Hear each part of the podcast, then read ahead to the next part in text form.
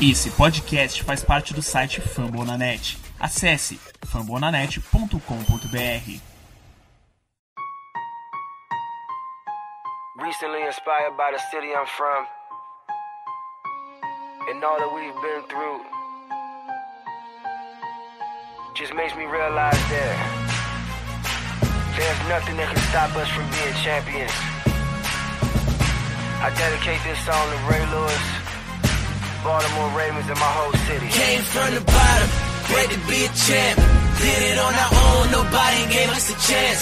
No matter the odds, keep God in the circle. Now every time it rain, we turn the whole world purple, baby. Purple rain. Estamos começando mais um episódio da Casa do Corvo e finalmente vamos falar daquele assunto que vocês tanto gostam e tanto estão pedindo. A gente vai falar sobre draft, galera. Eu sou Cleverton Liares e estou aqui com Giba Pérez. Boa noite, Giba. Bom dia, boa tarde, boa noite para todo mundo que está ouvindo. Aquele momento de ansiedade de saber quem vai ser o próximo, a próxima escolha do draft do Baltimore, da primeira rodada, seja das outras. Sempre bom falar sobre o draft. E também conosco o João Gabriel Gelli. Boa noite também para você, João. Boa noite, bom dia, boa tarde, boa noite para todos os nossos ouvintes. Não, eu tô bastante animado para falar sobre o draft, um tema que eu gosto muito mesmo, todo mundo sabe disso, então ainda mais com o convidado de peso que temos aqui. Pois é, né? E justamente para abrilhantar esse podcast, ele que já é da casa, direto do On The Clock e do Pro Football, ele que é mestre do draft, é especialista em college e sommelier de programação da TV dos anos 90, David Chiodini. Mais uma vez, seja muito bem-vindo ao nosso podcast. Muito boa noite. Boa noite, boa tarde, bom dia para quem está ouvindo. É um prazer estar aqui de novo falando sobre draft, que é o nosso assunto. É a minha, é a minha parte predileta do ano, é, é o meu carnaval. Eu amo a temporada da NFL, eu amo a Free Agents, mas o draft mora no meu coração e, e é sempre bom estar aqui falando com vocês sobre isso. Obrigado pelo convite, é um prazer sempre. O ponto alto da NFL depois que a temporada encerra é esse, né? Fica todo mundo ansioso, querendo saber quem vem, quem não vem e o que, que vai ser. E é isso aí, gente. Sem mais delongas, bora direto para a pauta depois dos recados.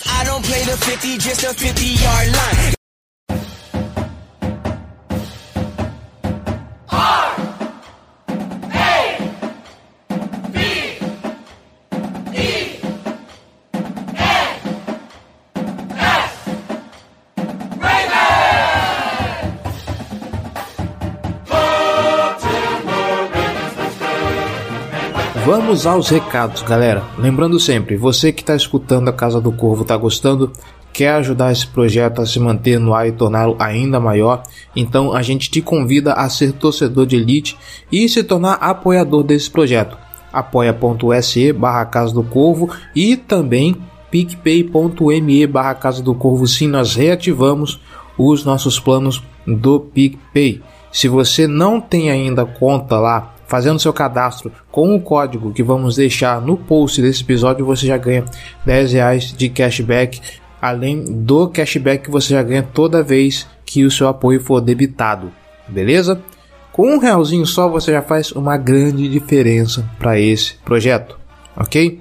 Lembrando também, as jerseys da Casa do Corvo já estão à venda lá em storendzc.com, então agora você pode vestir a camisa desse podcast que é um, sobre o maior da AFC Norte e mostrar que é torcedor de elite, beleza? Se você não puder ajudar financeiramente, não tem problema.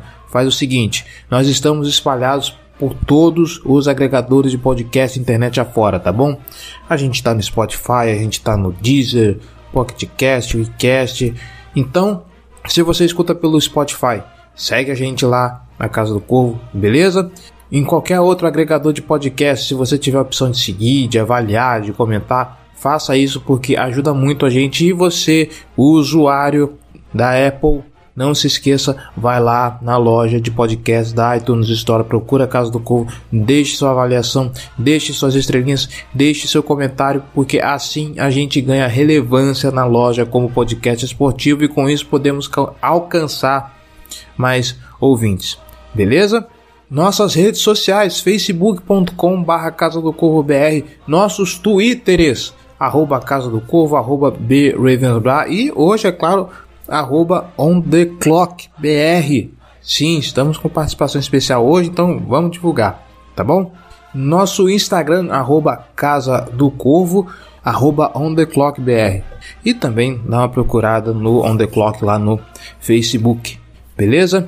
E, claro, não vamos esquecer, youtube.com barra Casa do Corvo, nosso canal no YouTube tá a mil por hora com bastante vídeo sobre free agency, sobre draft. Tá chegando perto de a gente vai ter mais conteúdo, então vamos dar uma força lá pro nosso canal do YouTube? Por favorzinho? É isso aí. Elogios, sugestões, dúvidas ou críticas, casa do corvo br@gmail.com. Nós queremos ouvir a sua voz e se você tiver algo para falar sobre esse episódio, vai lá no post desse episódio em fambonanet.com.br barra Casa do Corvo BR famonanet.com.br, a sua rede de podcasts sobre esportes americanos. Não esqueça, tem podcast sobre futebol americano, tem podcast sobre beisebol, tem podcast sobre NBA, tem lá o esportismo falando de esportes americanos em geral. Então, conteúdo para você é o que não falta. Se você quer ouvir algo mais geral, se você quer ouvir algo apenas sobre o seu time, corre lá famulanet.com.br, tá bom? E, obviamente, não esqueça de deixar o seu comentário para que ele possa ser lido aqui nesse episódio de novo. Não tivemos recados. Ô, gente, vamos conversar. Comenta lá. Não precisa comentar diretamente comigo no, no, no Twitter, no, no Facebook, no WhatsApp. Comenta lá no episódio para a gente conversar lá a respeito, tá bom? Para a gente poder bater um papinho legal e trazer o seu comentário aqui pro episódio, tá bom? Sendo assim, já que não tem nada para falar hoje, vamos para a pauta.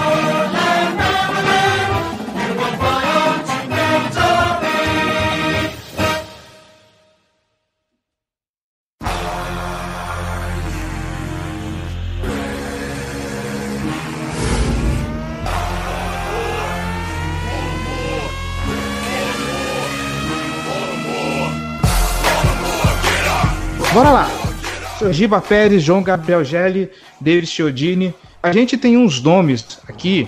Normalmente, como fizemos nos anos anteriores, a gente fazia um programa só para ataque, só para defesa. Dessa vez vamos ser mais sucintos para você ouvinte que ainda não pegou. A gente vai pegar nomes específicos no geral e vai destrinchar um pouco sobre eles para falar direto sobre as necessidades do Baltimore Ravens, tá bom? E eu quero começar a lista que o Gelli montou aqui, de baixo para cima, para a gente começar a falar dos linebackers. Eu fiz um vídeo que foi agora há pouco pro ar no canal da Casa do Corvo falando sobre se será mesmo que os Ravens vão draftar, podem draftar um linebacker na primeira rodada e tem dois nomes que eu quero começar contigo aqui, Davis, Sim. que são os dois nomes mais badalados, que são o Patrick Quinn e o Kenneth Murray. Vamos começar por eles. Tá, vamos lá. É, e quem quiser me interromper, quiser falar alguma coisa, fica à vontade. Uh, o, eu não gosto de nenhum dos dois nomes para a primeira rodada. Tá? Eu acho que são jogadores assim que não, não valem o tiro na primeira rodada. O Queen é um cara que ele começou a crescer no meio da temporada, mas ele foi muito no embalo de uma LSU é, vitoriosa, mas é aquele tipo de jogador que, que faz algumas jogadas, alguns splashes interessantes, né? Umas jogadas que, que chamam a atenção, mas quando você vai ver o tape dele, que você separa e senta para ver o Patrick Quinn, ele não é tudo aquilo. Eu costumo dizer que eu, eu tinha alguns problemas com o Devin White, que era o, o linebacker de LSU na temporada passada, que acho que foi, foi uma escolha alta, não lembro qual o número agora. É, no passado, acho que foi 5. Quinta escolha. Quinta escolha, né? Do Tampa Bay, né? É. Eu tinha alguns Isso. problemas com o Devin White, que eu achava o Devin White burro em alguns momentos, sabe? Lendo o jogo e tal. Então eu sintetizo o Patrick Quinn assim, eu acho o Patrick Quinn o Devin White burro. Então vocês imaginam quão burro eu acho o, Devin, o Patrick Quinn. Eu acho que ele é um cara que processa o jogo muito mal ainda para ser uma escolha de primeira rodada. É um cara que dentro do box ele tem uma boa explosão para chegar se ele encontrar uma raia livre, mas o trabalho de mãos dele saindo do, dos bloqueios é muito frágil. Eu acho que a força de jogo dele também ainda não, não lhe ajuda um cara na média em cobertura em zona, acho que perde muita coisa ainda por, por não saber identificar rapidamente conceito de rotas. Acho que faz um bom trabalho em man coverage, assim, acho que é um cara que consegue espelhar muito bem running backs. Contra Tyrannos vai sofrer um pouquinho mais por causa do tamanho, não é um cara que tem um motor muito intenso. É isso. Então, para mim, assim, não é um jogo, não é, não tô dizendo que ele é um jogador ruim. Eu classifico ele como um potencial titular, um cara que se der certo pode vir a ser um titular, mas não não vejo motivo para o Patrick Quinn ser um, um, linebacker de primeira rodada. Para mim, sendo bem honesto, nem de segunda, sabe? Nem segunda rodada eu atacaria o Patrick Quinn. É, eu, eu assistindo o tape dele do Murray, eu não vejo também um jogador de primeira rodada, assim, por, por assim dizer, né? Isso são casos que acho que, por serem dois dos melhores jogadores, além do, do Isaiah Simmons, né, na posição, eles acabam tendo o, o natural, as né? ações deles, as ações deles é, jogadas mais pro alto no draft, porque alguns times vão necessitar da posição. O Ravens é um caso de que de fato precisa de, de um inside linebacker, né? E o Queen é um cara que, assim, ele me parece um pouco mais frágil fisicamente, não no sentido de se lesionar, mas no sentido de jogar com força, né? Uhum. Você você vê bastante velocidade nele, é um cara que eu acho que tem condição de atuar é, alcançando lateral a lateral do campo. É um cara que consegue ser efetivo tanto em corridas por fora quanto corridas pelo meio, mas pelo meio ele, quando vem um tráfego maior, mais intenso, ele tem dificuldade realmente de limpar esse lixo e chegar no, no, no cara com a bola. Mas é, é, um cara que eu, que eu vejo alguma qualidade na cobertura. Assim, é um cara decentemente completo né, no, nas valências. Acho que ele tem a velocidade, pode ser, pode ser moldado para ser um, um, cara que faz blitz decentemente. Né? Não, não mostrou isso ainda, mas acho que ele tem, tem o arsenal técnico, físico para isso. É, mas é, é, um, é um jogador sólido, eu diria. Isso, um cara de dia 2. É, então, eu. É um cara de dia 2 e honestamente é um, é um cara que eu acho que não seria um encaixe ruim no, no Ravens. Então, foi bom você ter falado isso, porque é, apesar dele ser um potencial titular, eu acho que o, o Baltimore Ravens precisa de um linebacker para contribuir já no dia 1.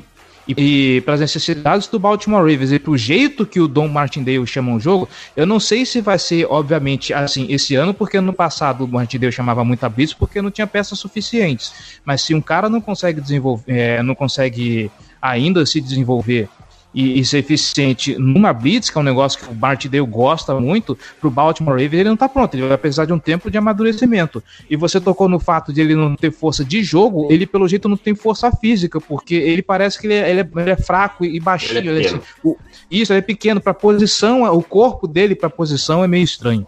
Ah, ele, o braço dele é 32, 3 quartos, ele é um... É, 32, 3 quartos, não, desculpa, é, 31 e oitavo, desculpa, tava olhando a tabela errada. Até vi que estava muito alto. Opa, não é a dele também. É 31, 5 oitavos. É, é um cara que não é muito, muito alto, 1,82. Não é um cara que tem uma grande força de jogo. É o que eu digo. Ele, se, o, se o Patrick Quinn jogasse em Lúvio, a gente estaria falando: olha, um prospecto bom para a terceira rodada, quarta rodada, um jogador interessante que tem alguma, alguma explosão, uma mudança de direção sólida, boa, é ágil. Isso ele tem mas ele não está pronto para ser um linebacker número um na NFL. Se o que o Baltimore Ravens procura é um linebacker 1, aquele cara que vai chegar, botar a camisa e jogar, uh -uh, não é não é nesse cara que vai encontrar. É, e assim, o Clever estava falando da questão da Blitz. É, eu não acho que a, a, valência que o Baltimore está procurando no linebacker nesse momento seja necessariamente essa questão de ser um linebacker que vai muito em blitz. Ele precisa de um cara para fazer leituras, um cara que entenda o jogo, que enxergue o jogo e que saiba, junto com o Thomas e com o Chuck Clark até, é, moldar a defesa para as necessidades do jogo. E não é o caso do Queen, como, como o, o, o Davis e o, e o Jerry já falaram muito bem. Porque para fazer a blitz, para atacar, para ser esse cara, a gente tem o Forte, que renovou por três anos. Ele faz isso bem. Essa é uma das qualidades dele. E até por isso ele renovou o contrato para ficar. A gente precisa de um outro tipo de linebacker. E a, o, o, Queen não está pronto para ser esse linebacker nesse momento. Eu sou um cara que. Você vai falar 230 é, eu... pounds, é muito leve, cara. Muito leve. Sim. Eu sou um cara que eu não, eu não gosto muito da ideia de draftar linebacker na primeira rodada, tirando casos excepcionais como é o Isaiah Simmons. Que o Isaiah Sim. Simmons é um jogador absurdo, absurdo. Gera, geracional, eu, assim. É, eu tava vendo, inclusive, que ele jogou como, como wide receiver no, no, no high school e ele foi absurdo como wide, wide receiver também. Então, assim, é um cara absolutamente fantástico. Tirando ele, eu não vejo nessa classe ninguém que eu olho e falo, porra, eu quero esse cara no meu time, na primeira rodada. Também não gosto muito de draftar linebacker of ball em primeira rodada, não. Eu, tenho, eu sou meio chato com esse negócio posicional. Denver draftou Tyrande ano passado, eu até gostei, mas pela situação de ser um, um recebedor. Mas também não sou muito fã de draftar Tyrande, linebacker, running back na primeira rodada, não. São exceções os que eu compro, assim, mas é raro. É, e, e essas exceções sempre têm que estar ligadas com uma excelente contribuição no ataque aéreo. eu acho. Isso, senão, senão não faz sentido. Senão não faz sentido. E o outro nome era quem? Kenneth Murray? Kenneth Sim, o outro, linebacker, o outro linebacker era o Kenneth Murray de Oklahoma, que tem gente fala- achando que o Baltimore talvez possa pegar ele. É, eu tava comentando com o Giba e o Gelli mais cedo que toda vez que eu assisto um tape do Kenneth Murray, ele meio que piora pra mim. É, um normal, cara tá? é um cara que ele parece ser bem instintivo, ele quando acerta a leitura da jogada, ele é bem ágil, ele vai pra cima. O problema tá justamente nisso, é ele acertar a jogada. Eu tenho a impressão de que às vezes ele parece meio perdido de vez em quando. Quando ele consegue ler, ele vai bem. O problema é chegar nisso. Então, assim, o Kenneth Murray é um cara que ele joga 3 mil por hora. Tá? É um cara que joga ligado no, no- Eu digo, não é nem no 380, é no 13.8 direto, sabe? Ele é um cara muito intenso, um cara que, que se, ele- se ele encontrar um espaço, ele vai chegar no backfield e tal. Mas é assim, da mesma forma que ele é muito intenso, é, ele é afoito. Ele é afoito. E ele não processa o jogo tão rápido. É, ele reconhece ali um sistema de bloqueio, alguma coisa, mas contra o play action, read option, ele engole direto. É um problema que ele tem. Ele também não, não identifica tão bem os conceitos de rota, esse tipo de coisa. Então, assim, é um jogador que não tem um faro da bola muito grande. E isso, para quando você está marcando no meio do campo, cuidando do meio do campo é importante, para cortar essas rotas cross, para evitar um passe rápido, alguma coisa assim. Ele não é um cara que tem esse faro da bola, com a bola no ar. Então, assim, eu acho o Murray mais pronto que o Patrick Quinn. Para mim, ele é mais pronto, ele é mais. É, ele é maior, ele tem 6'2, 241, o braço dele, 32, 3 quartos, é uma medida importante. Aí, por que, que é tão importante a gente falar de braço, né? Às vezes fica parecendo que, ah, nossa, parece concurso de Miss. Não, é porque a envergadura ela é importante na saída dos bloqueios. Se você não tiver envergadura, meu amigo, botar um bracinho de jacaré, você vai ter que ser muito, muito bom para sair dos bloqueios. O cara vai dominar o teu peito e já era. Então, assim, ele tá, ele tá um passo na frente para mim do Patrick Quinn, mas não é um jogador também que você pode confiar. Ele aí já tem essa valência que vocês falaram nas blitz, ele joga, ele vai bem em blitz pelo meio e tal. Ele é um cara muito atlético, tem um RAS de 9.88, mas não é um jogador pronto pro dia 1. Eu também não draftaria no- na primeira rodada. Na segunda rodada, qual é a escolha de Baltimore? Tem a 55 e a 60. É. Ah, na 55 até eu ficaria muito feliz, até um pouco pra cima. Ah, O problema é que eu acho que não sobra, né? não, eu também acho que não sobra. Também acho que Acho não que, sobra. eu acho que tem até uma possibilidade não desprezível do- dos dois saírem antes do, do Ravens Sim. escolher. Sim, pode, pode ser. É, Pode ser. Eu acho que o, o ataque aos linebackers vai ser Tomara, mais, eu no começo diria. do- mais no começo do segundo round, eu acho, tá? É, é, pelo que eu tenho lido hoje, é mais no começo do segundo, final do primeiro, começo do segundo. Mas não dá pra descartar. Numa classe, quando ela tem pouco talento, a gente sabe que quando os times querem atacar uma need, eles vão lá e sobem. Então, assim, também não é um jogador que, se vocês perderem, tem que ficar muito, muito desesperado, não. É, uma, é um cara que vai- chegaria, assim, provavelmente levaria menos tempo que o Patrick Quinn, mas não, não é a oitava maravilha, não. E é, o, o, É, eu o acho que Murray na é- segunda é rodada ele seria pura. excelente. Na segunda rodada estaria ótimo. Pois é, mas não, não vai chegar lá, esse é o problema. É, o Murray é um jogador que, de fato, ele é agressividade pura. Ele não, não para de atacar e isso é problemático. Muitas vezes ele, ele ataca demais, deixa o meio do campo completamente exposto porque ele atirou contra um gap e, e ficou no- numa posição completamente comprometida. Né? É, isso é uma visão até razoavelmente comum no, no tape dele. Acho que ele é um bom, bom tacleador, no, no geral, é um cara absurdamente explosivo, tem boa qualidade para atuar em blitz. E assim, eu particularmente acho que, que o, o Ravens procura num linebacker, com todo esse esquema do, do Martindale, tudo que a gente viu no ano passado funcionando, com o Josh Bynes, que é um cara que não. a capacidade dele de cobertura é, é bem baixa, é um cara mais forte, melhor contra o jogo corrido. Acredito que é esse o tipo de jogador que o Ravens está procurando, e eu não acho que esse é o tipo de jogador que se vê na primeira rodada, na posição né, de linebacker. Agora, É. assim, a gente. Desculpa, Gelli, só. É, a gente tem que lembrar que os Ravens fizeram um investimento na linha defensiva pelo Calais Campbell e tal. Querendo ou não, os linebackers vão estar um pouco mais protegidos, tá? É, nessa temporada. Mas ainda assim acho, acho cru os dois nomes. Isso, é, não só o Calais Campbell, mas também o, o, o, Brandon Williams voltando a jogar como nose tackle, que é onde ele, ele atua em maior, maior nível. Então, e ele é melhor que o Michael Pierce fazendo essa função. Então acredito que, que deva ter um, uma melhora de desempenho disso. Então parece, né, o que a gente espera é que o linebacker que ficar ali no meio ele, ele esteja mais limpo né, para só fazer as jogadas, rea, ler, reagir e atacar. Né? E, e para isso eu acho que o Murray tem, tem todas as condições de, de ser um bom jogador. É, enquanto ele evolui, ter, ter essas condições. É, e é um cara que eu acho que na cobertura ele também não, não é horrível, não, não é ótimo, mas também não, não é problemático. É, mas os erros dele são, são todos mentais, ou por ser muito agressivo, ou por errar a leitura, é, são, são o que você mais encontra dele não é falhando. É não é polido, né? É um jogador que não é polido. Sim. Cara, e linebacker eu vou dizer para vocês, não tem muito pra onde fugir, tá? Vai ter um aqui em Davis Gator, que é um cara mais, mais para cobertura. Não tem muito o que fazer, não, cara. Ou dar um splash em alguém lá em cima, ou aí vai ter que pensar em algum sleeper. Mas não tem muita coisa. Um Marcus Bailey, Troy Dye, mas aí é tudo jogador de dia 3 que vai estar tá para baixo desses caras aí, entendeu? Não... É, eu ve... O nome que eu vejo sendo ligado é, é o Malik Harrison, né?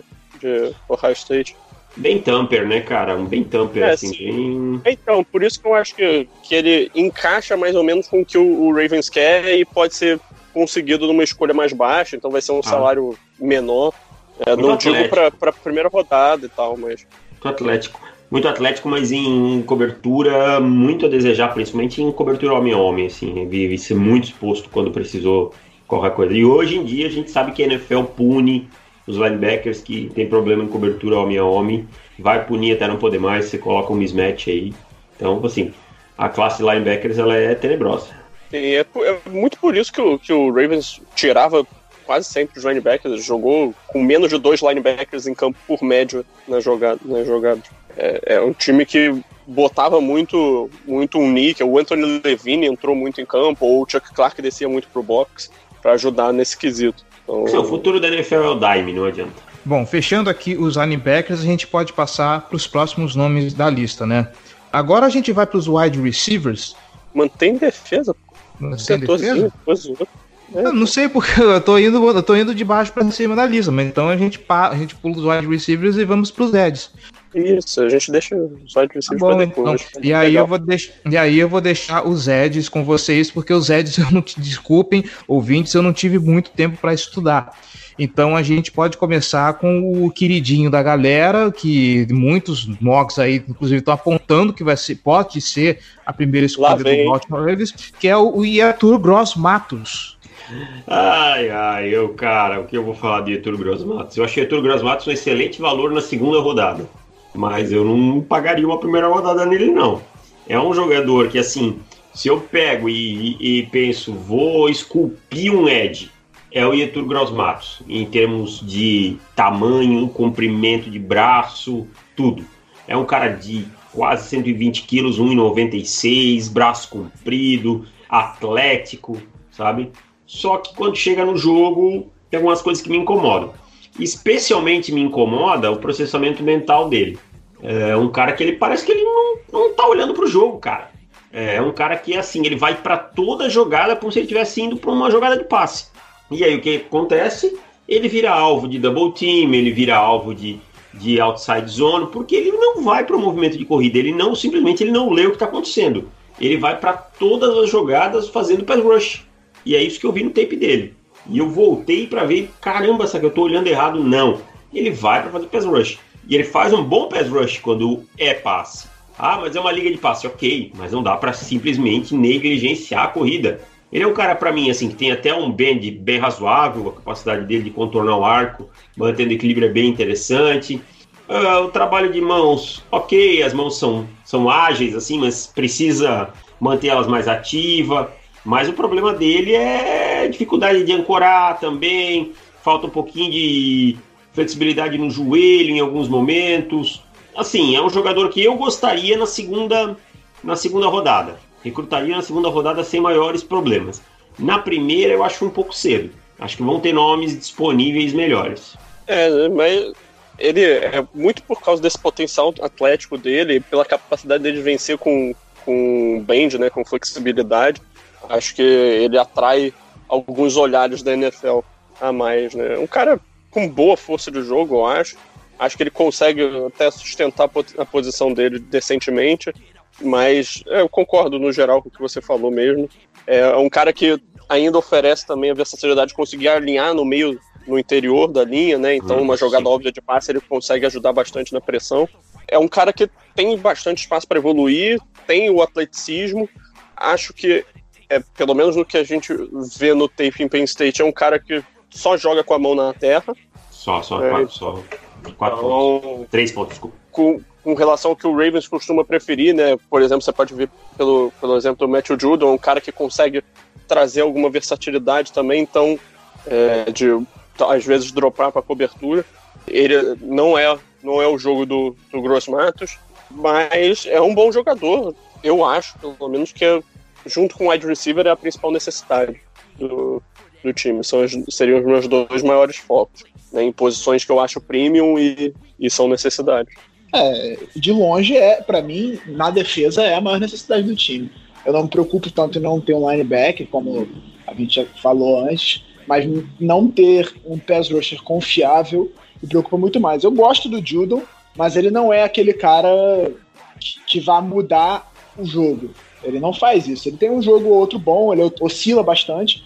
Acho que ele, com, com mais ajuda, poderia produzir ainda melhor. Mas a gente precisa de alguém do outro lado, a gente precisa de alguém para jogar junto com ele, porque a gente viu nas, na temporada passada que ele sem ninguém, ele conseguiu produzir bem, mas faltou alguma coisa ali. Só que um jogador que não é muito versátil jogando nessa defesa do Martindale me preocupa. Eu acho que não é um encaixe interessante. O Martindale é um cara que gosta dessa versatilidade, de jogadores que façam várias funções. Ele gosta muito de usar jogadores atacando o QB e drop, outros jogadores atacando o QB e dropar os linebackers. Então, se o Gross Matos, que não tem dificuldade para fazer isso, vai ser, vai ser problemático, seria muito problemático. É, nessa mesma linha, o, o EJ Penessa também, que é outro nome que a gente tinha separado, é outro pass rusher relevante dessa classe, é, que pode estar disponível na, na 28, também não, não mostra essa capacidade de, de sair para co cobrir passes, né? Se, se botar ele para cobrir é suicídio, vai ser um passe na direção dele e completo é. e jardas depois da recepção. Né? Mas é um cara muito forte fisicamente. É, ele não é muito atlético, mas é um cara grande, né? tem um tamanho excelente para atuar mais na ponta da linha. É, é um cara bom contra a corrida, tem um trabalho de mãos legal sabe transformar a velocidade dele em força, apesar de ele não ser um cara muito rápido. É, mas o jogo dele definitivamente não é vencer com bend. Ele não, não é o cara que vai se contorcer em volta do, do terro para conseguir chegar no quarterback por um ângulo mais fácil. Ele é um cara que vai empurrar o pocket e vai tentar usar as mãos para se desvencilhar do, do bloqueador e chegar no QB.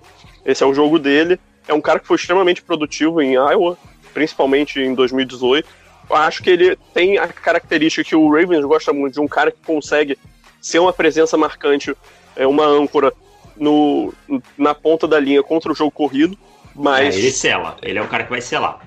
Ele é, é, é uma coisa que, que, o Ravens costuma é, gostar bastante. Então, assim, é, é, um jogador que eu acho que ele, ele, é muito grande, né? É um cara que também pode fazer a pressão pelo interior, ser jogado pelo, pelo, pro meio da linha, fazer a pressão pelo meio mas essa questão da, do encaixe dele, uma jogada de corrida, uma, desculpa, uma jogada para cobrir o passe, por exemplo, é, é complicado. Ele é um cara assim, ele é um cara que dá para mover bem para o meio também, sabe? É um cara que em situações aí de, de meio, é, de terceira descida, de passe e tal, ele é um cara que pode jogar um pouco melhor pelo meio. Acho até que ele vai ser mais produtivo numa situação dessa que o Ietur. Acho que ele é um cara mais forte, acho que ele é um cara mais completo usando as mãos, ele é muito bom. Tem um trabalho de as mãos são muito ativas, ele tem uma variação de movimentos, mas é aquela coisa. Para mim ele vem para ser um edge 2, aquele não é aquele seu edge que você espera criando pressão constante, sabe? Ele é um Ed 2, aquele Ed que vai ter um trabalho sólido na pressão e que vai ser muito bom contra a corrida. Esse é o, Epe, é Epenesa para mim. Eu ia falar nessa questão da corrida por fora, que foi um problema no passado, né? O Baltimore teve dificuldades com isso ano passado. É, o Ferguson não fez um bom trabalho contra as corridas por fora. Até o próprio Judon teve alguma dificuldade em estabelecer, em fechar a ponta da linha. Então, é, essa é uma valência que é, um, é um, uma coisa que o Baltimore se preocupa para essa temporada, mas eu não sei se se preocupa o suficiente para gastar uma escolha de primeira rodada apenas por conta disso. Né?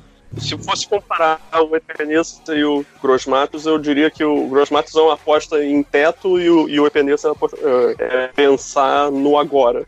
É um cara mais pronto para jogar nesse momento, mas não, não traz um potencial tão grande. Enquanto o Gross Matos é um cara que pode ter um pouco mais de dificuldade para se aclimatar à NFL, tem alguns traços técnicos abaixo do, do Epenesa, mas que tem um, um, um potencial para atingir um patamar mais elevado. Concordo. Acho que é, bom, é justo essa, essa comparação. E aí, no meio do caminho desses nomes, a gente destacou, a gente colocou na lista também o Zac Brown, que inclusive foi a escolha do, do Giba Pérez no draft do, do, do Zona FA. Com certeza. Eu não gosto nada do Zac Brown. Eu não gosto desses jogadores tipo Twinners, que não tem uma função muito definida. E, e para mim ele não faz nada bem. Essa é a verdade. Nada acima da média.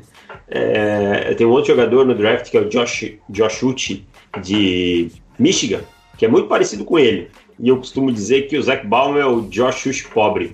É um cara para mim que não, não tem envergadura e não tem tamanho para produzir na ponta da linha na NFL. E assim, tem o que? Velocidade, aceleração e mudança de direção, tá? Mas não é um cara que eu vejo assim com uma explosão fabulosa. Não é um cara que quando dropou para cobrir me agradou, tá? Não me agradou. Não é um cara assim que me agrada. Um cara muito intenso e tal. O trabalho das mãos eu acho muito, muito pobre. Acho que é um cara que tem um punch muito ruim, erra muito tempo. Um jogador que constantemente perde equilíbrio. E isso é uma coisa que a, NFL não perdoa. Se perder o equilíbrio, você vai pro chão, o cara vai te dominar. O share block dele, fraco. Além da envergadura, não é um cara que tem uma técnica boa para sair. Você não vê ele saindo com quadril e tal. Contra a corrida, eu vejo ele assim utilizando como force, né? Aquele cara para trazer a corrida para dentro, mas não não é um, um cara um tacleador que vai selar sua lateral, até por ser muito menor que os bloqueadores.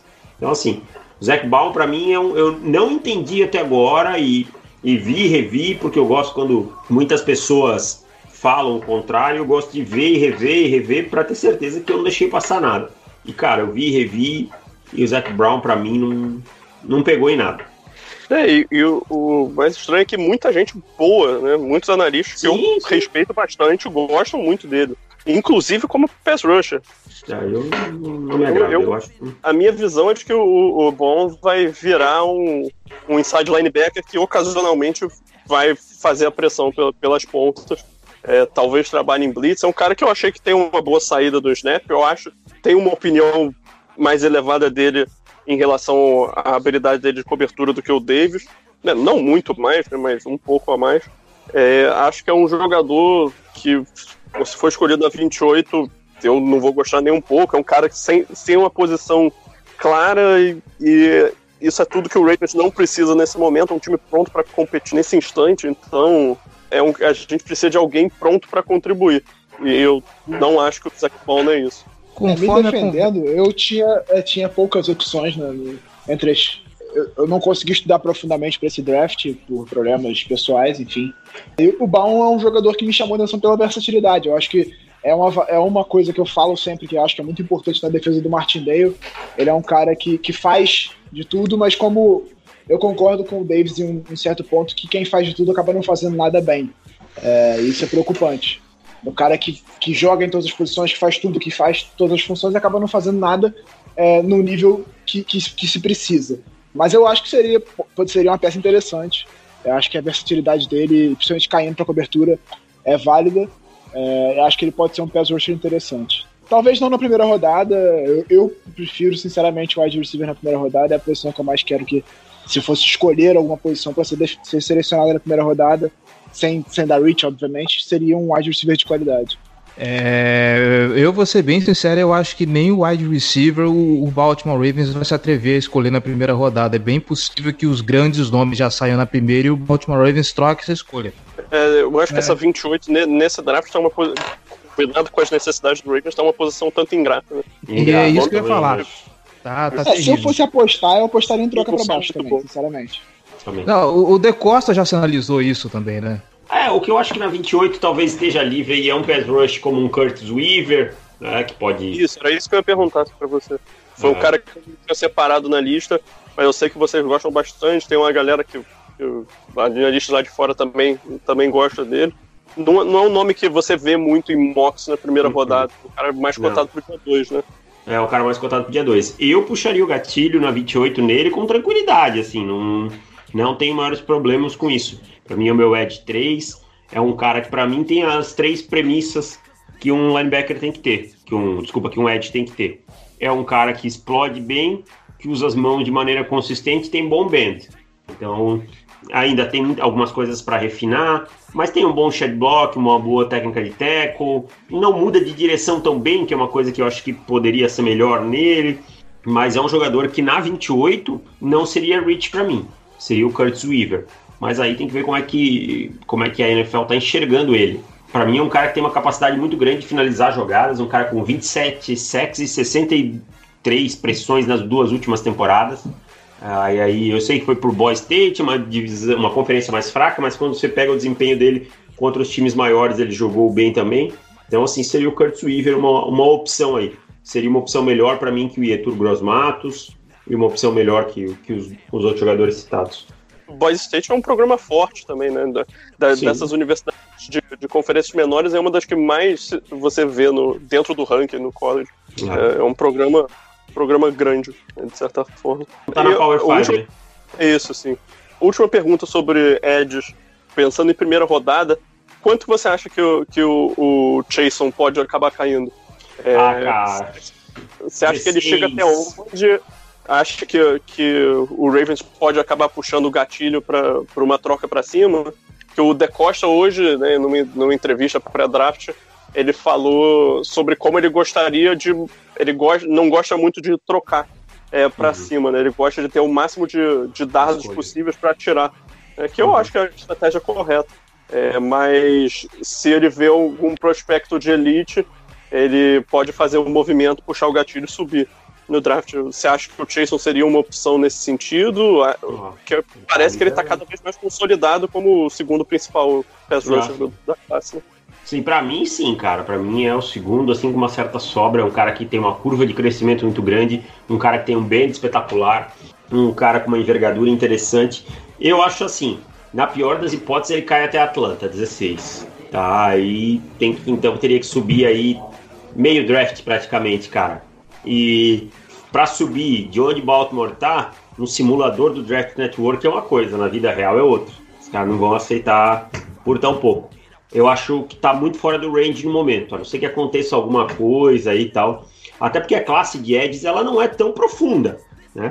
Então ela também, quem precisar, vai tentar se garantir antes. Então eu acho que não, não, não vai encaixar, não vai chegar até, até lá não. Vai ter que gastar bastante para subir. Eu acho que não faz muito o estilo aí do Baltimore. Gostaria. Não, não que gastasse o mundo para subir, mas ah. gostaria do Chase. Ah, eu também. Pô, eu acho um belíssimo jogador. O cara, assim, é, é um dos meus. Um dos meus crush dessa, dessa classe, assim, cara. Falo sem pensar muito. Até tô dando uma olhada quem precisa de Ed, para ver assim. Eu sei que os Cardinals precisam, pode ser um time que puxe antes o gatilho. Os Cowboys escolhem antes, dificilmente passariam. Os Falcons os Giants também, os Jets. Tem muita gente precisando de Ed antes, sabe? Os Patriots. Então acho que, que é bem complicado aí. A situação não é, não é das, das mais simples para é, pegar, não. O Seahawks na frente, né? Uma escolha na frente de vocês, né? Uhum. É, não, e o Tracer é um cara que vence na velocidade no bend, que é o, são os traços que marcam um, um pass rusher de elite e o pass rusher de primeira rodada. Né? Então, Exatamente. É, tem muito valor nesse sentido.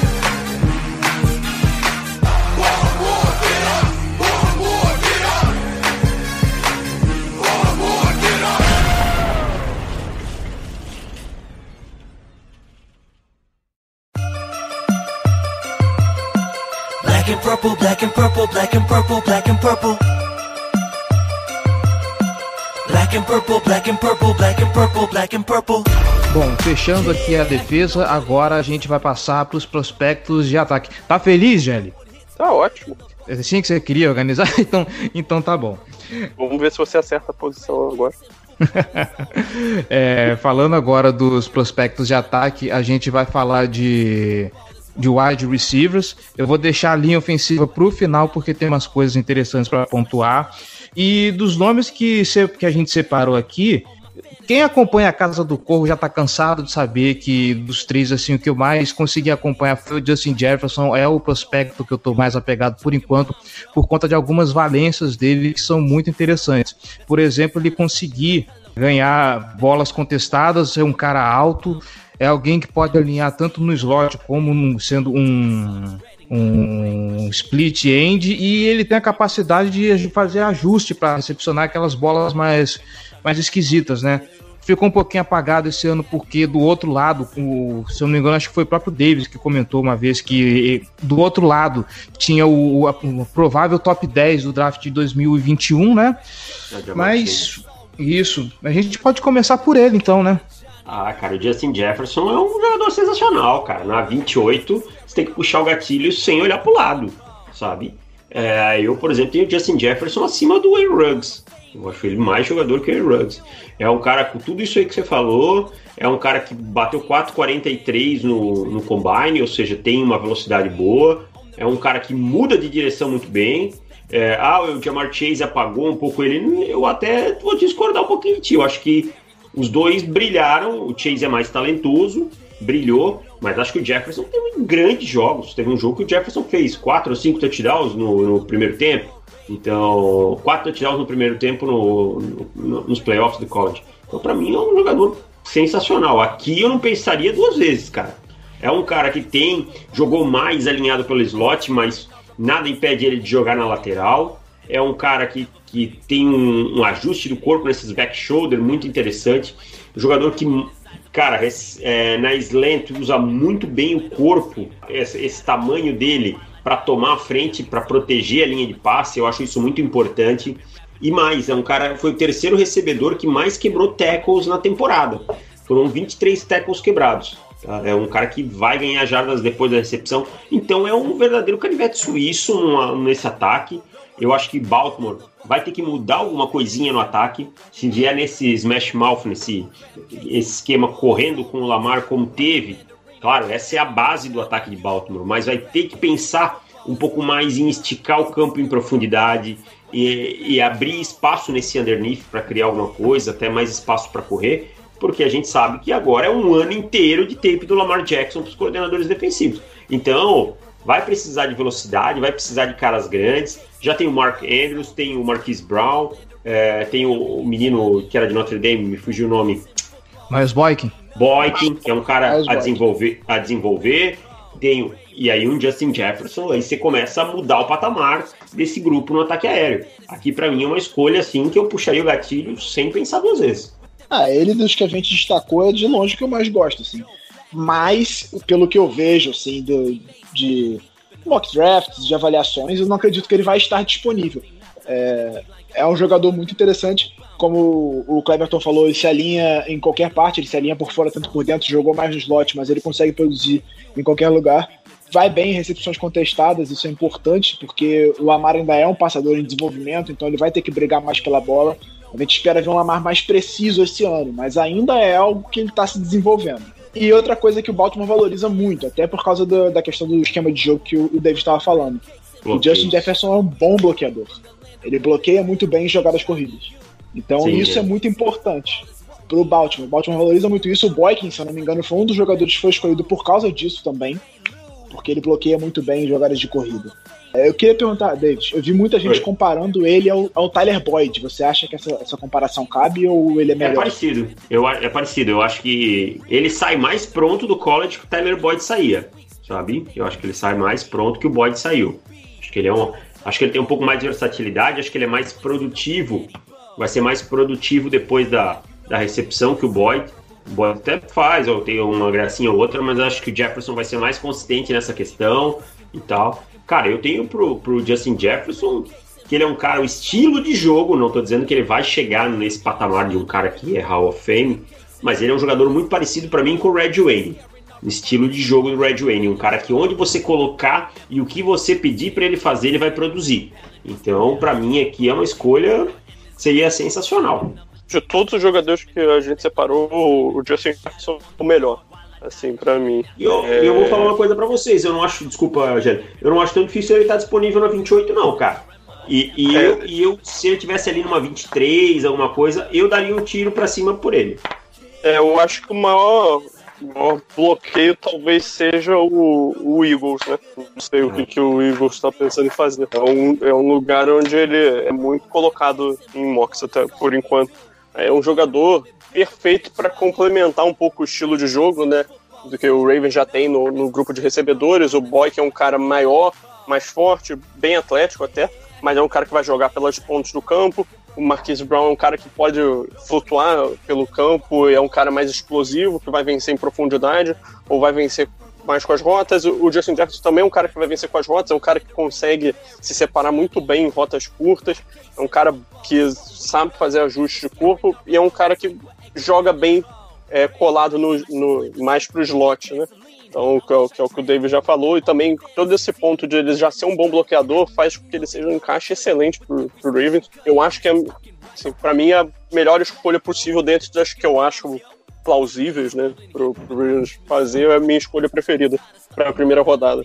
É um cara que também sabe vencer com a bola nas mãos, ele tem velocidade para ganhar em profundidade, se for o caso. Tá certo que ele não é ultra rápido, é um cara não, rápido, é um cara rápido, mas que ele sabe é, se posicionar, sabe ler a defesa, fazer os ajustes na rota, né? Se sentar na zona e tal.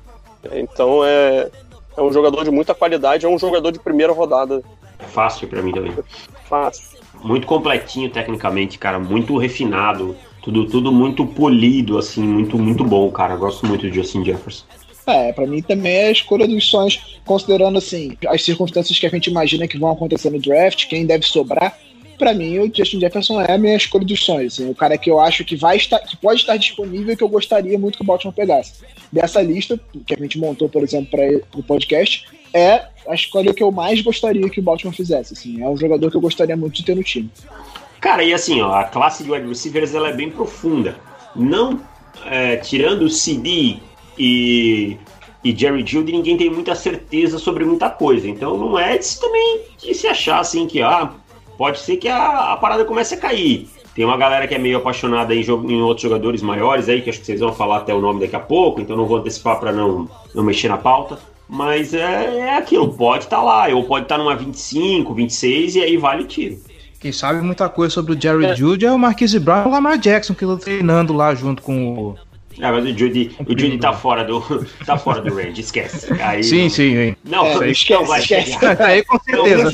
é só, uma, só uma, uma, uma um comentário anedótico. Só se pegarem ele com bong, alguma coisa assim, não vai chegar, não. Dá uma é, acho que nem isso mais. Não vai ter mais suspensão por maconha, porra. Ah, é verdade, é verdade. Esse ano caiu no novo. Alguém dá uma arma pro rapaz? Não tem um adulto sensato para dar uma arma para essa pessoa? Pois é, né? Particularmente pro eu preferiria o Sid Lamb ao, ao Jared Judy. Ah, eu também. O meu, meu wide receiver é o Sid Lamb. Mas o Judy é sensacional, um cara assim que. É, é um belo prêmio de, é um belo prêmio de consolação. Cara outros nomes que, que colocamos aqui na lista. O, o, próximo que vem aqui é o Jalen Rigor. E só o fato, e eu tô lendo as anotações do Giba aqui, que ele coloca a seguinte observação. Tem drops por falta de concentração buscando jadas depois da recepção. Se aparecer um cara desse em Baltimore, a torcida vai pichar o muro. Porque o drop é a última eu, eu coisa. Tava, é, eu tava lendo sobre ele até. E me lembrou muito, mas muito Perryman, assim, em termos de descrição do, dos analistas e tal. Me lembrou demais o, o Perryman na descrição, assim. Então me, Não, isso já me incomodou de cara. Não, o Jerry Rigor é o meu wide receiver número 3 dessa classe, cara.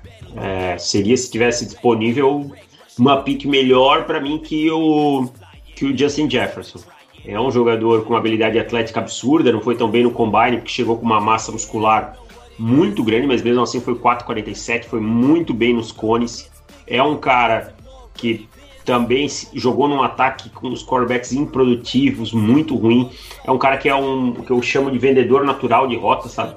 Aquele cara que tem uma facilidade de mudar a direção sem perder velocidade, reacelerando, sempre tomando a profundidade correta. É um cara que usa os double moves muito bem, tá muito ajustado nisso. O trabalho das mãos teve alguns drops e tal, mas não é nada absurdo, não é assim uma coisa que vai acontecer com frequência. Para mim, ele é um plus do Justin Jefferson. É, ele só não é tão alto e tal, mas ele é mais jogador para mim que o Justin Jefferson. É um cara que no road running tá melhor, é um cara que pós-recepção tá melhor, é um cara que tem uma habilidade atlética melhor. Eu escolheria o Jalen Rigor rindo na 28, rindo, assim. É um cara para mim que, que, é o terceiro melhor recebedor dessa classe. E é um cara que traz uma versatilidade pro ataque absurda, que se você precisar botar ele num screen, precisar que ele venha para o backfield, esse tipo de coisa, ele vai aparecer e vai produzir. É, ele é um cara mais alvo em profundidade, barra recebedor de screen, slant, né? É uhum. um cara tem um corpo bastante forte, apesar de não ser muito alto, ele, ele é um cara físico, consegue vencer é, bolas altas, não é o cara que vai sair correndo e brigar pela bola no alto, né? Tem o próximo jogador que a gente vai falar é um pouco mais nesse, nesse sentido, mas se a bola estiver vindo na direção dele, ele é um cara que tem, consegue se levar e buscar a bola é, em cima. E o negócio do, do Rigger é, é explosão, né? É, é vencer nesse sentido, é, consegue é, vencer verticalmente com, com facilidade. Acho que talvez ele seja um pouco ambíguo em relação ao Marquise Brown em alguns pontos, por isso que não, eu prefiro o Justin Jefferson pensando no Ravens. No encaixe, né? Isso. Eu acho o Rigger um, um, jogador de altíssimo nível também, mais um, um wide receiver de, de excelente qualidade dessa classe. É, é, ele tem alguma dificuldade na. Você falou, ele busca a bola no alto muito bem, mas ele tem alguma dificuldade com bolas contestadas, né? Eu tava, pelo menos eu tava lendo sobre isso. É, a árvore de rota. O ataque que ele jogava era muito ruim. Isso pesa muito, muito na, na, acaba na avaliação dele, né? Acaba pesando demais na avaliação dele. Mas. E ele se alinhou quase sempre por um lado também, né? Ele tava quase sempre na direita. Isso é uma coisa que tem alguma influência no jogo, porque acaba atrapalhando na, na adaptação dele à NFL. Mas é, em termos de velocidade, eu acho que. E é uma coisa que o Baltimore tá buscando, né?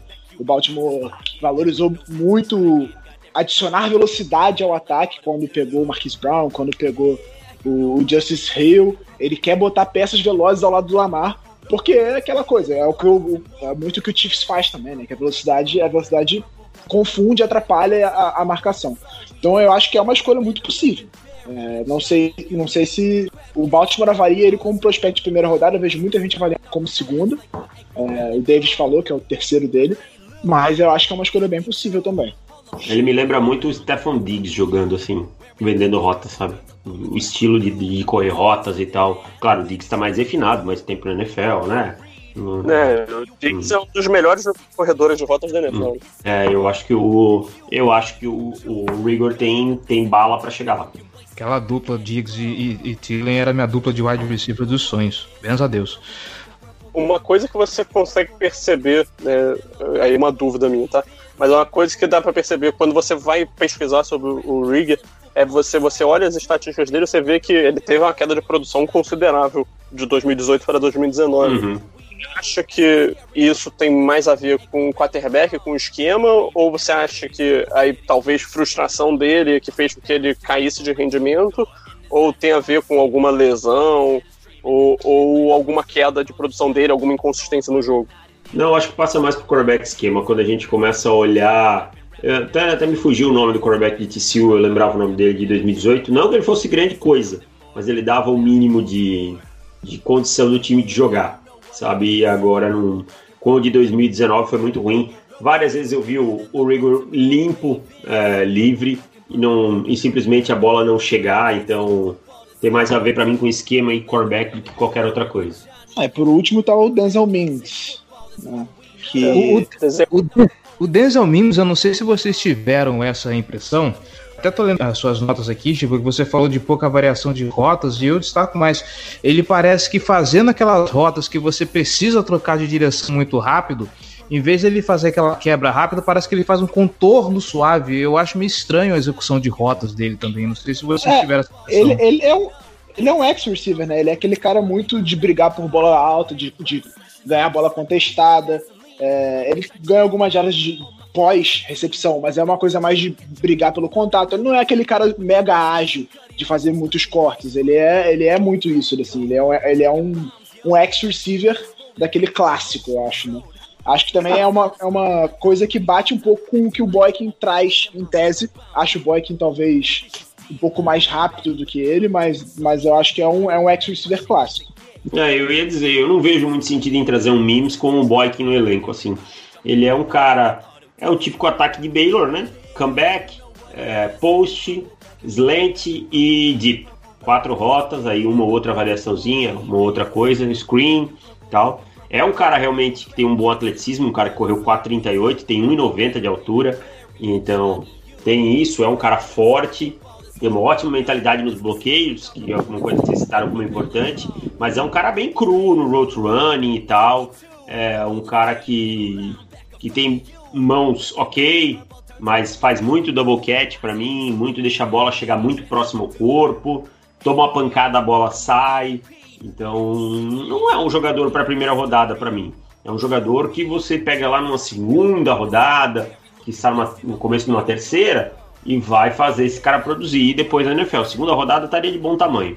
Mas não, não vejo hoje sendo um encaixe interessante no Baltimore. Sim, é, não, não tenho nada a adicionar nem, nem a tirar desse comentário. Acho que é um jogador que não, não vale para a primeira rodada do Ravens. Acho que é um cara que quer apostar em potencial num cara que está muito, muito sujo ainda no, na parte técnica, né? Você vê ele com, com um raio de, de recepção excelente, mas que ele depende muito disso porque não consegue de tanta separação. Então é algo a prestar atenção e também, de certa forma, ficaria ambíguo com uh, as habilidades que o, o Boykin pode trazer. Por isso que dessas opções aí que são mais comentadas de primeira rodada, final de primeira rodada, eu acho que o Justin Jefferson entre os wide receivers é, é a mais interessante. É, posso só evocar mais um prospecto aqui, o, o, o, galera, porque é um que eu tô vendo muita gente falar e pelo que eu vi o combine dele foi meio ruinzinho. Infelizmente eu não vi nada sobre ele, mas eu vejo muita gente já crescendo os olhos em cima dele, que é o Lavisca Chenot de Colorado. Baita jogador, cara. Baita. Eu acho que ele combina muito com o Ravens, cara. O problema do Chenot é o seguinte, ele é o 28 da minha Bird, por exemplo, só por causa de lesão, senão ele seria top 20. Só que o Chenot, ele é um cara que ele vai fazer tudo bem, ele é tipo um Tarek Hill, um cara que vai alinhar no backfield, é um cara que vai receber um passe, ele é um Percy Harvin, sabe? Percy Harvin, me lembra muito Percy Harvin. E vai fazer tudo muito bem, só que ele muito, muito problema de lesão. Lesão no ombro, lesão no pé, agora teve uma lesão na região pélvica, todas com cirurgia. Ele é um cara que não deveria ter corrido no combine, ele estava claramente fora de forma e, e, dias depois ele anunciou a cirurgia, tentou, foi teimoso. Então, assim, mas o Xenô vai ser um estilo para quem pegar ele, ele vai cair até pelo menos metade da segunda rodada, talvez terceira, e se ele ficar saudável, ele vai ser um puta estilo. Só que aí tem, ele é um cara que é, tem o risco de ser um injury prone e nunca produzir. Outro eu, nome eu, que vocês podem. Desculpa, Gélio, rapidinho. Outro nome que vocês podem ficar atentos, que talvez sobe para a segunda rodada, e que é um jogador que eu tenho nota de primeira e que eu pegaria na 28 tranquilo, é o Brandon Ayuk.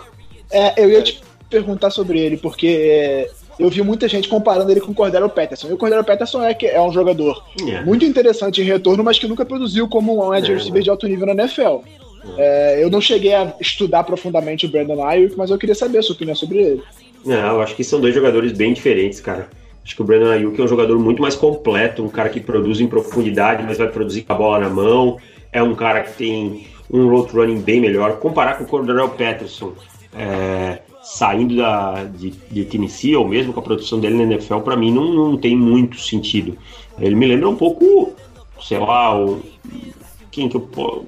Cara, me fugiu algum nome. Devo vou pensar uma comparação, mas Cordero Peterson com certeza não. Ele é um wide receiver muito mais completo que o Cordarrelle Patterson. Um cara com capacidade de correr árvore de rota completa, não é um.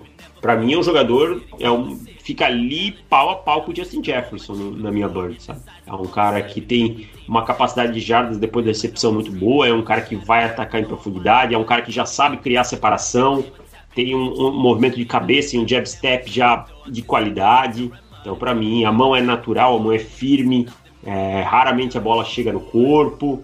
É um cara que tem um ponto de ataque muito bom. Brandon Ayuk, para mim, é um belíssimo jogador. O que eu acho que o Chenot é um cara que encaixa muito bem pro Rivers pela versatilidade que ele pode trazer, né? Um cara que alinhou muitas vezes como running back mesmo em Colorado. Era o, o centro do ataque lá. É, também tinha um quarterback horrível que tá nessa classe. Até. É... Steve Montes. Péssimo. Né? Péssimo, tenebroso. O...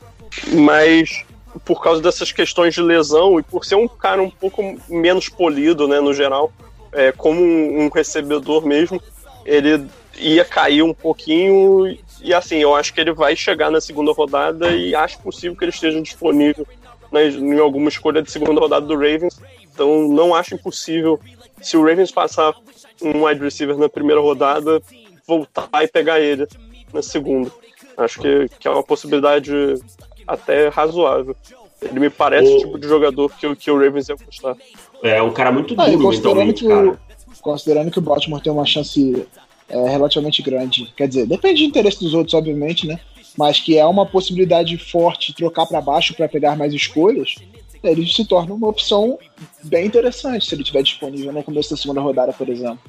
O, só complementando o que eu estava falando do Ayuki, o, o Lance Zierlein fez uma comparação interessante, milagrosamente o Lance Zierlein fez uma comparação decente, que é com, com o Robert Woods dos Rams. Ele é um jogador realmente parecido com o Robert Woods. Bom, para fechar agora, é, uma necessidade que se mostrou por conta da aposentadoria do Marshall Yanda é de interior de linha ofensiva. E vou ser bem sincero, a gente tem dois nomes aqui, que são o, o Lloyd Cushenberry e o César Ruiz, mas pelo que eu andei vendo e pelo que eu vi vocês comentando, uh, essa classe de interior de linha ofensiva me preocupa, né? Porque parece que tem muitos talentos para fora, a parte de tackles, mas a parte de dentro de, de guard, por exemplo, é uma, uma classe que parece fraca, né? Center eu vou nem deduzir, porque eu não faço a mínima ideia de, de, de se tem algum, alguma peça que a gente possa trazer como center. Dois, o, o Ruiz e o Cushenberry são center. Os dois são centers, para vocês verem como eu tô manjando dessa classe de linha ofensiva, né, gente? Desculpe. Inclusive, o, o, o, próprio Eric De Costa falou que ele não descarta pegar um tackle e mover ele para dentro como, como guard. Não, não é uma, uma coisa. É, não é uma coisa impossível, segundo ele, é uma coisa bem possível. O Matt Portal. É. Mas assim, a classe tem um nome assim que eu, que eu acho que na 28 poderia valer um tiro, se tiver disponível. Mas fala aí, Gélio, que você ia falar. É, pô, é uma classe que vale mais no dia 2, né? Os valores dela estão no dia 2. É, você buscar caras que devem sair é, entre a segunda e terceira rodada, pode ser até um sleeper que, que é muito falado, acho que deve cair por causa de problemas com lesão, por ter jogado pouco, é o Netani Muri. Né? Muri, muito bom jogador. Esse é um cara que não deve sair nas primeiras escolhas, mas é um Acho cara que é um cara que não sai, antes, não sai antes do dia 3, porque teve muita lesão. Isso. Mas é um cara que pode ser, pode ser um, um roubozinho para algum time. É. Nesse momento, o ESPN acaba de mostrar a interceptação do Marcus Peters retornando para touchdown contra o Seahawks.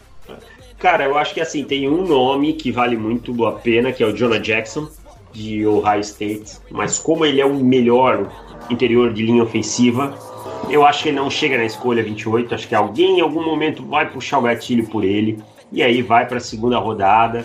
E aí lá na 50 e pouco, acho que você pode pensar no Lloyd Cushenberry, no César Ruiz. Mas não são jogadores assim também que você vai ter uma, um upgrade muito grande em relação a você pegar um Matt Hennessy na terceira rodada, por exemplo, sabe?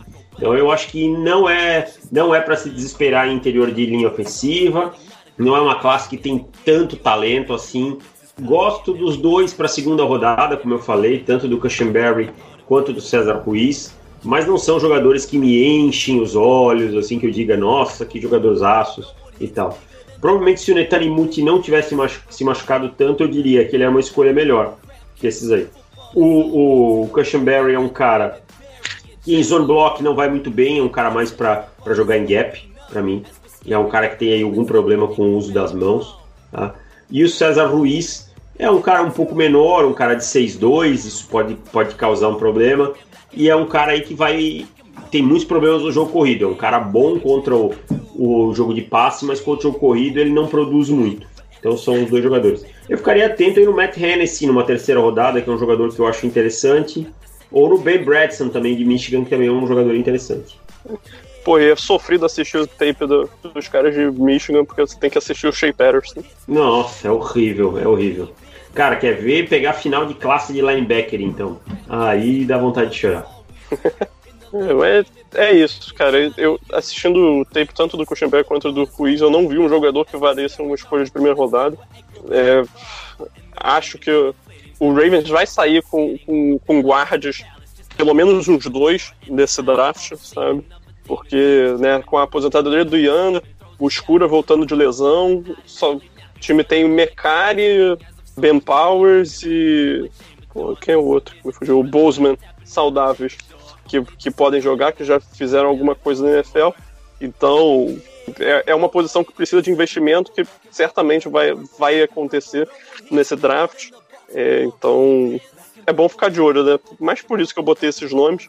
Mas, sei lá, também não, não, não vejo muito encaixe deles, não. Não bateu o amor, né? Não, nem um pouco. É, sem querer, desculpa por voltar no wide receiver, eu queria te perguntar, ô Davis, o hum. que, você acha do T. Higgins? Você acha. Você, como você avalia o T. Higgins? Então, cara, eu gosto do T. Higgins, mas ele não pode ser um cara para esticar o campo, sabe? Ele não pode ser um cara vertical. Eu acho que ele vai cair na mesma valência do que a gente falou do Miles Boykin. Ele é um cara com controle do corpo absurdo. É, ele não é um jogador lento, mas ele não é um cara que ganha separação vertical, sabe? Ele é um cara que ele é um cara que vai disputar a bola, que vai controlar, é, vai ganhar nesse back shoulder. Em bolas contestadas ele é excelente, sabe? Mas é um cara que vai produzir pouco depois da recepção. Eu acho que o road running dele também precisa de bastante coisa ainda. As quebras não, não me agradam assim ainda, ainda é muito, muito mecânico, sabe? Exagera na, na profundidade, às vezes, da rota. Cara, não, não é um jogador assim, que eu acho que seja um encaixe no momento. Acho que quem tem um Boykin, que pode desenvolver o Boykin, Boykin vai o quê? Pro segundo ano, é isso? Isso. É, né? Ele é, ele é da classe passada. Isso. Então, desculpa, é tanto prospecto que dá uma embaralhada. E, então, assim, eu acho que não valeria a pena nesse momento. Não é um prospecto que, pensando em Baltimore Ravens, no encaixe, hoje não, não, não acho que seja tão interessante. Crab cakes in football is what we know as we're scaring our opponents like we're Edgar Allan Poe.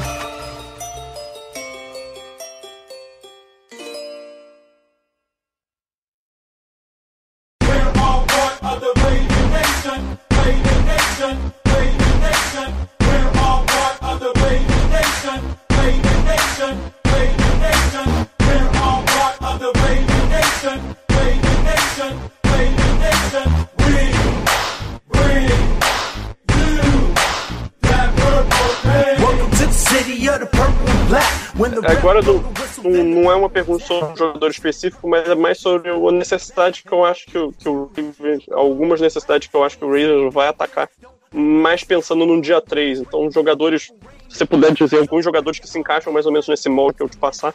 Uhum. É, por exemplo, eu acho que o Ravens precisa de alguém a mais, né? O Tavon Young é um cornerback que está voltando, mas eu acho que está voltando de lesão, né? Então ele vai é um cara de bom nível, eu acho. Acredito que ele vai ser um titular, mas também acho que o Ravens precisa de mais algum defensor, um, um, um jogador de secundária para ajudar na cobertura no, no slot, é, entrar em situações de, de nickel dime. É, você tem alguma ideia de um jogador de dia 2 ou 3, final de dia 2 ou dia 3, que possa fazer um bom papel nesse sentido? Ah, no níquel eu gosto muito do Amick Robertson de Louisiana Tech, é um jogador menor que a média, assim, não é um jogador, é um jogador baixo. É um cara que eu falo que se ele tivesse 10 centímetros a mais, a gente estaria falando dele. É um cara de 1,58, 1,72. Mas é um cara muito, muito bom. É um cara com um bom skills muito bom, um cara que muda bem de direção, um cara que consegue espelhar bem em mano a mano. Então, o Amick Robertson é o nome que eu ficaria atento. Quem mais? Deixa eu pensar rapidinho. Troy Pride Jr. pode ser um nome aí, também que pode pintar. Acho que são o Red Robinson de Tulsa, já é mais dia 3. Acho que seriam os três nomes assim que me vem mais na cabeça. Vale a pena ficar atento.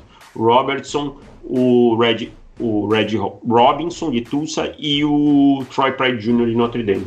E agora, jogando um nome, agora eu propondo mesmo um jogador, voltando para a primeira rodada, mas que é bem fora da caixa pro, pro Ravens, mas que eu acho que talvez esteja disponível. Não, não tenho muita certeza, mas talvez esteja. Que é o Xavier McKinney, que eu jogo para você, Davis, e também pro, pro Giba, pro, pro Cara, o. G- o safety de, de Alabama, não sei o que vocês achariam num cara desse no Ravens, nesse momento, na primeira rodada. Não é atacar uma necessidade, mas sei lá, eu acho que é um jogador interessante pela versatilidade. Isso que eu penso. Ele é um cara assim. Ele, para mim, ele tá perto do teto dele. Ele não é um cara que vai melhorar muito na NFL, tá? Mas ele, ele não é aquele single high clássico, aquele cara que vai ficar lá no fundo do campo, cobrindo o fundo do campo o jogo inteiro. Mas ele pode, em alguns momentos, sim. Ele tem um range sólido. Mas ele é um cara muito inteligente contra o jogo, entendendo o jogo como um todo. Ele é um cara que nas rotações ele desce para ser o níquel sem maiores problemas e consegue produzir bem, tá? E ele é um cara que não tem medo de, de subir para dar tackle, sabe? Ele é um cara que precisa ganhar um pouquinho de massa muscular, tal, mas é uma coisa que é até normal chegando do college. Então, assim, é um jogador que processa o jogo muito rápido para mim.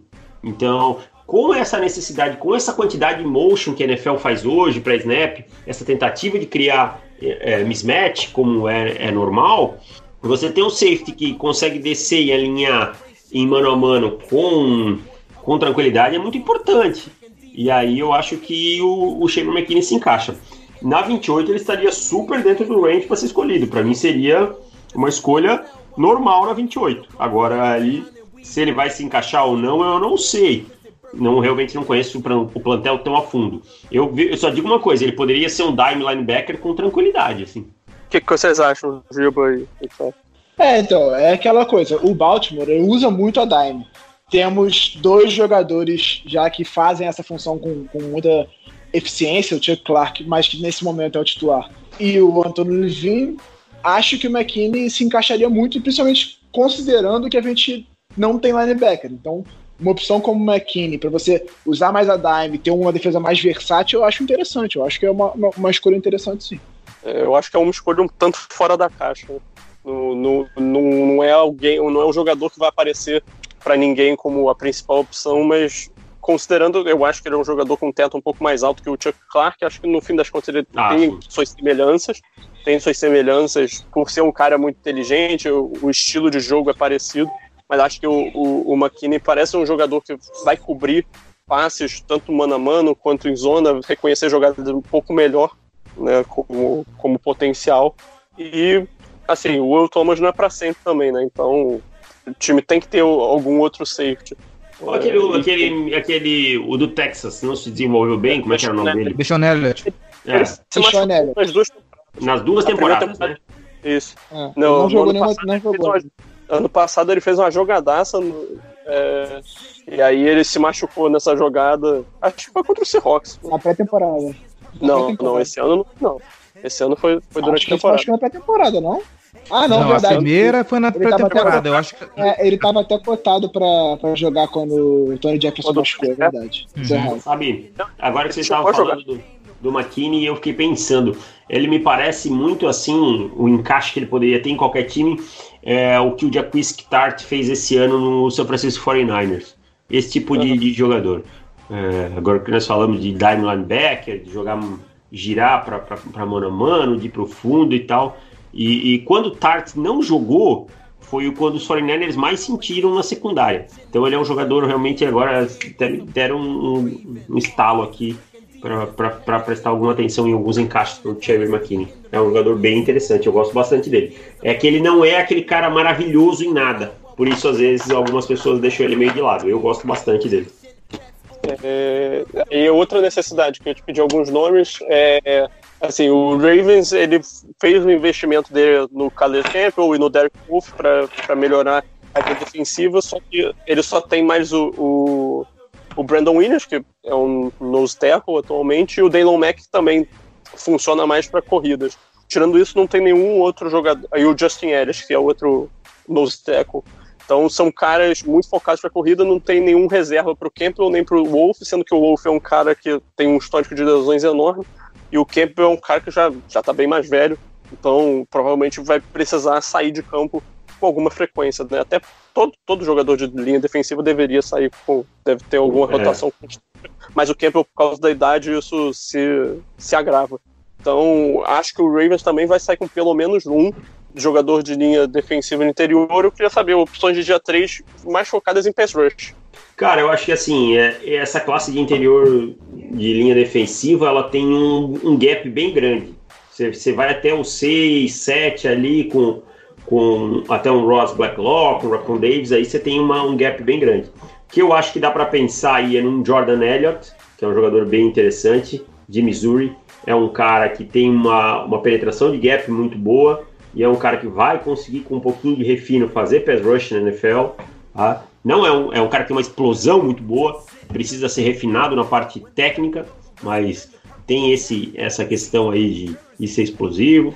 Você pode pensar aí no, no Marlon Davidson, talvez, mas é um jogador mais de contenção. Tá? Ah, deixa eu ver quem mais. Pass rusher. Não, Jason Stallbridge, não. Tô pensando aqui, é rapidinho. O Alex Highsmith, talvez. Cara, mas o Highsmith é mais edge. É, eu acho que são mais esses nomes assim de pass rush, cara. O resto vai sofrer um pouquinho. Talvez um Khalil Davis, que é um cara que, que tem uma boa explosão também e tal, que já tem um trabalho um pouquinho melhor no pass rush, fosse um nome mais aí pro, pro round 5, alguma coisa assim. Mas todos eles com alguma coisa para criar. Mas eu acho que o Jordan Elliott é o de melhor potencial, assim, que tem uma explosão melhor e é o mais fácil de fazer produzir vindo do dia 3. É, e o que o time mais precisa é alguém para ir desenvolvendo mesmo, né? Eu, É. acredito Acho que o Elliott seria um, um bom valor aí. o trio titular está bem definido, são jogadores veteranos e, e de ótimo nível. Então, não, não tem muita dis- disputa ali, né? O que vale mais é a profundidade mesmo. E alguém para ir se desenvolvendo ao longo do tempo. Porque nenhum desses jogadores está aí sob contrato por muito tempo também. E aí, a última necessidade que eu queria te perguntar é um quarterback reserva. Não, mentira. É, Running back. Running back, Gélio. Running running back é a posição mais necessária para o Ravens atualmente. O, é um Tyrande focado em bloqueio. Realmente quase não tem opções. Cara, Tyrande, eu vou te falar um negócio, Gelé. É uma classe que é um cocô em chamas, cara. É, de dia 3, né?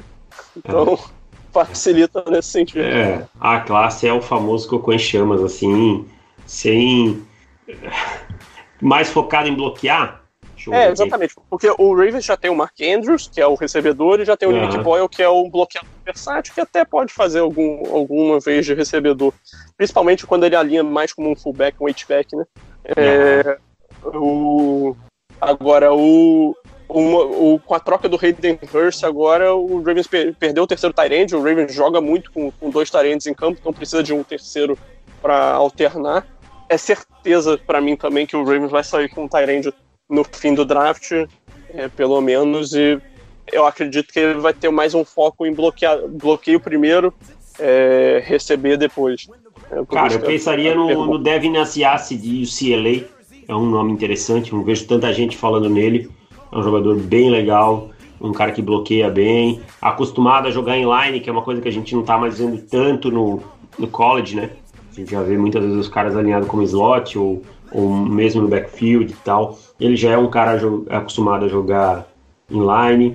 É um cara que tem um bom primeiro passo no jogo terrestre, assim, um cara que explode bem. Vai precisar de alguns ajustes, né, no uso das mãos, mas bloqueia com bastante força. É um cara que mostra intensidade bloqueando, que é importante. Então, assim, e ainda vai poder contribuir um pouquinho no jogo aéreo. É, claro, não vai ser no nível do Mark Andrews, mas é um jogador que, que pode contribuir. Então eu pensaria no, no Devin Asiasi de, de UCLA, é um nome assim que me veio na cabeça mais fácil. É, e agora, pô, só um- uma súplica que, o Ravens, por favor, não draft um running back. Puta. Ah, mas pode ter certeza que no final do draft vem um. Ah, no final, sétima rodada ou um. Ah, sempre vem um no final É. do draft. Mas eu acho Sem que assim, problema. quando você pega na sexta, sétima rodada, um cara que você pegou lá por atleticismo, alguma coisa assim, vale a pena, porque, cara, o draft acaba na quarta rodada. Né? Aí dali, quinta, ok, beleza, dá pra pegar alguma coisa. Mas depois você vai fazer muita aposta, né? Então, pega e tenta desenvolver alguma coisa e tal, às vezes vira alguma coisa. Mas agora, pegar em segunda, terceira aí, realmente, se não tem necessidade, se não é um, um cara muito bom, aí eu acho complicado. Não, tem É, gente falando de pegar em primeira rodada. Tá Você louco, irmão. Primeira rodada você só pega um running back se você tiver o time muito completo e ainda assim você vai pensar mil vezes. É, e, e o Ravens, eu acho, eu considero que o Ravens tem um time bastante completo, mas é um time bastante completo com três running backs sob contrato por pelo menos mais dois anos. Não, então, porra, Aí não tem sentido nenhum, né? E é um time que tem um running back que, que corre bem com a bola, É, um eu- quarterback que corre bem com a bola também, então não precisa adicionar tanto. é, exatamente. E o, o, o próprio Lamar, assunto. a ameaça dele com- correndo com a bola já abre espaço para os outros running backs. É, Então, precisa investir alto no, no running back tendo Lamar.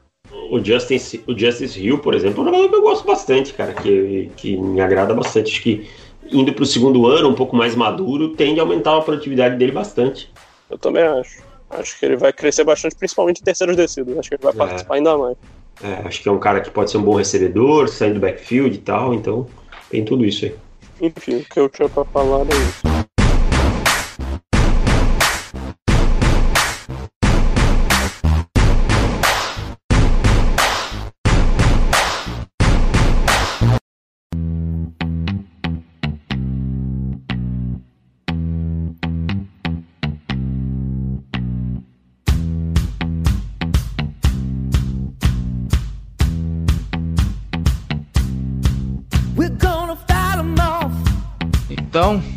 É isso.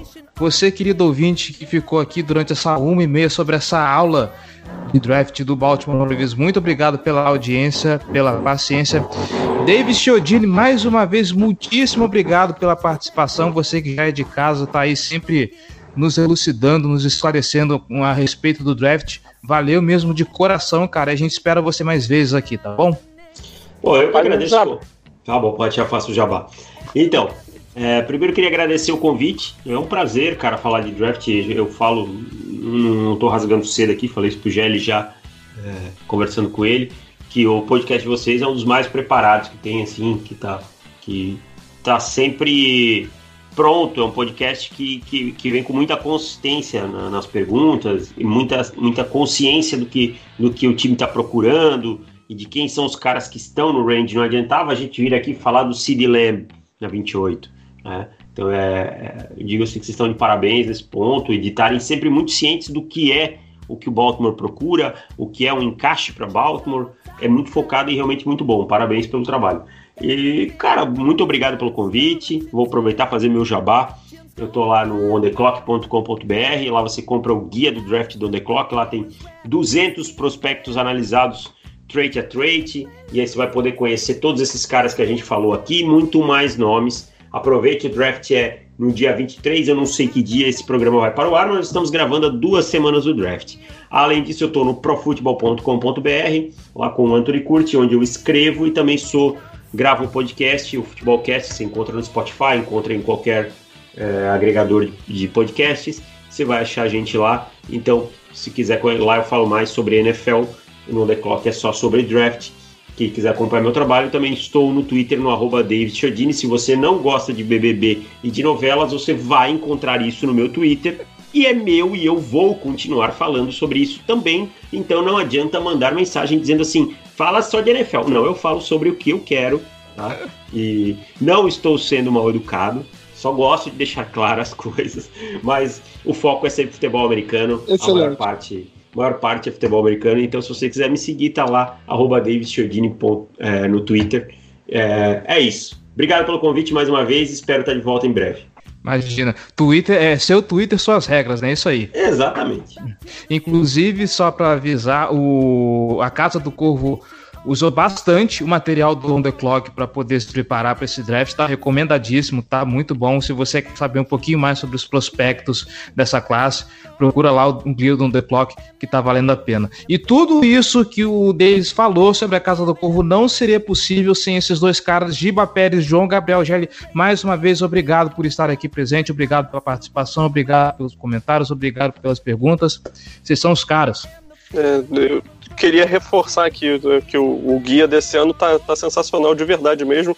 Acho que é o melhor que vocês fizeram até agora. Como cara que eu acompanho muito o draft, acho que vocês ainda elevaram o nível da análise, tornaram o guia ainda mais profundo, fizeram alterações também no, no processo de vocês. Então acho isso sempre muito maneiro quando você vê que a pessoa está buscando a melhoria contínua, mexendo no que, no que acha que, que precisa ser alterado mesmo.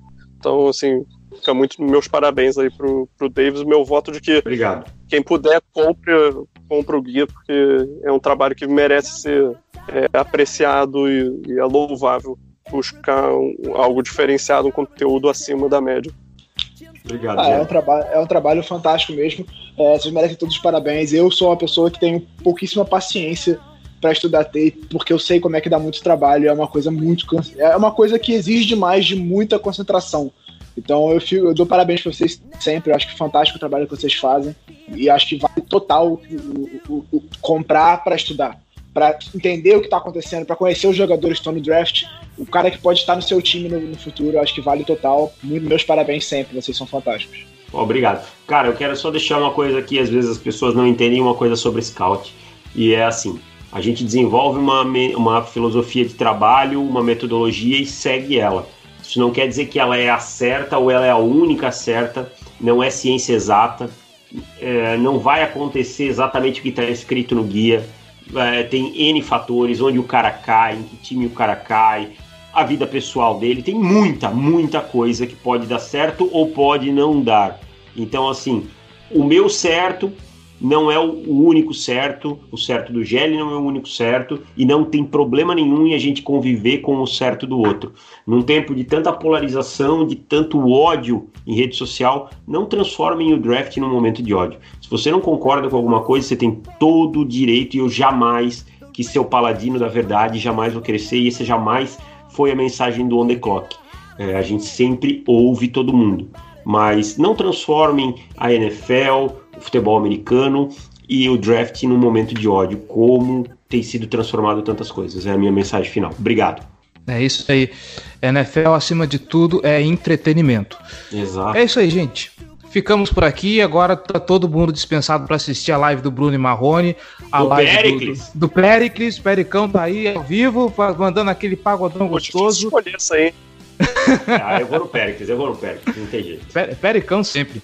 E é. é isso aí. A gente se vê em breve com mais, mais um programa da Casa do Corvo. É isso aí, gente. Até a próxima. Valeu!